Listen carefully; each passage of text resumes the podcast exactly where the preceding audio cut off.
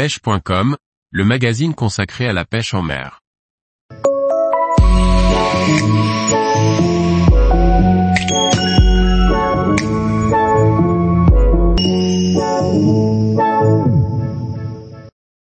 Pêche de l'ombre commun au leurre, les conseils pour réussir. Par Morgane Calu. L'ombre commun est un poisson réputé à juste titre comme capricieux, qui peut se révéler très boudeur. Lorsque ceux-ci sont actifs et plus enclins à se nourrir, il est tout de même possible d'en capturer au leurre. Voici comment.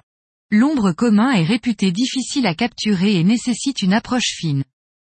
Il se nourrit de petites proies et la pêche à la mouche se prête bien à la présentation de minuscules imitations. Il est cependant possible de capturer des ombres communs au leurre en respectant ces quelques règles. Souvent présent sur la zone qui porte son nom, entre la zone à truite et la zone à barbeau, l'ombre cohabite très souvent avec l'une ou l'autre, ou carrément avec ces deux espèces. Pour le cibler au leurre, l'idéal est de pêcher à vue, comme le font d'ailleurs de nombreux pêcheurs à la mouche. Pour ce faire, il faut pêcher à la fin du printemps ou au début de l'été, quand les eaux sont plus basses et plus claires et que les poissons sont faciles à repérer. Une paire de bonnes lunettes à verre polarisant est quasiment indispensable. L'ombre se distingue relativement facilement grâce à sa belle dorsale voilée au reflet bleu. Qui plus est, sachez que l'ombre fait l'objet d'une période de fermeture spécifique qui s'étend du 1er janvier au 15 mai en deuxième catégorie et en période de fermeture de la truite jusqu'au 15 mai de l'année suivante en première catégorie. Là encore, le parallèle avec la pêche à la mouche est notable. Pour l'ombre, cela se passe généralement dans la présentation. Vous pouvez réaliser plusieurs dizaines de dérives sans que l'ombre repérée ne sourcille et sur un passage parfait, l'ombre se décide à se saisir pleinement de votre imitation. Pour cela, il est nécessaire d'effectuer des dérives précises devant soi avec un leurre qui passe parfaitement devant l'ombre. Votre leurre devra être de petite taille. L'ombre commun ne se nourrit que de petites proies, invertébrés ou larves aquatiques. S'il lui arrive d'être opportuniste et de chasser des alevins, cela reste extrêmement rare et ponctuel. Votre leurre de petite taille devra être parfaitement lesté, pour que la dérive se fasse sans draguer ou forcer dans la ligne.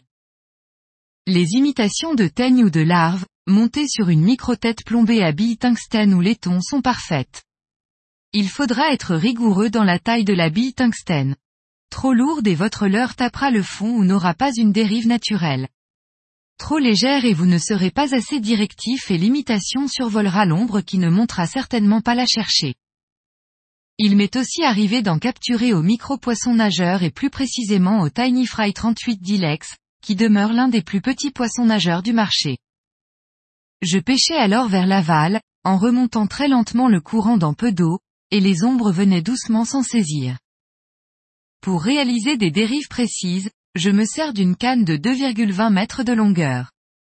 J'utilise de la tresse sur mon moulinet qui n'a que vocation, de par sa plus grande finesse à résistance égale avec un monofilament, qu'à lancer précisément et facilement des leurres de moins d'un gramme parfois.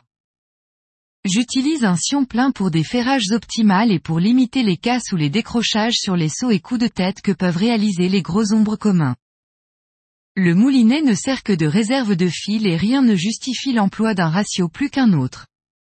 Il devra être de taille 1000 à 2000 pour contenir parfaitement et à fleur de bobine une tresse très fine en PE0, 2 à PE0, 4. Tous les jours, retrouvez l'actualité sur le site pêche.com. Et n'oubliez pas de laisser 5 étoiles sur votre plateforme de podcast.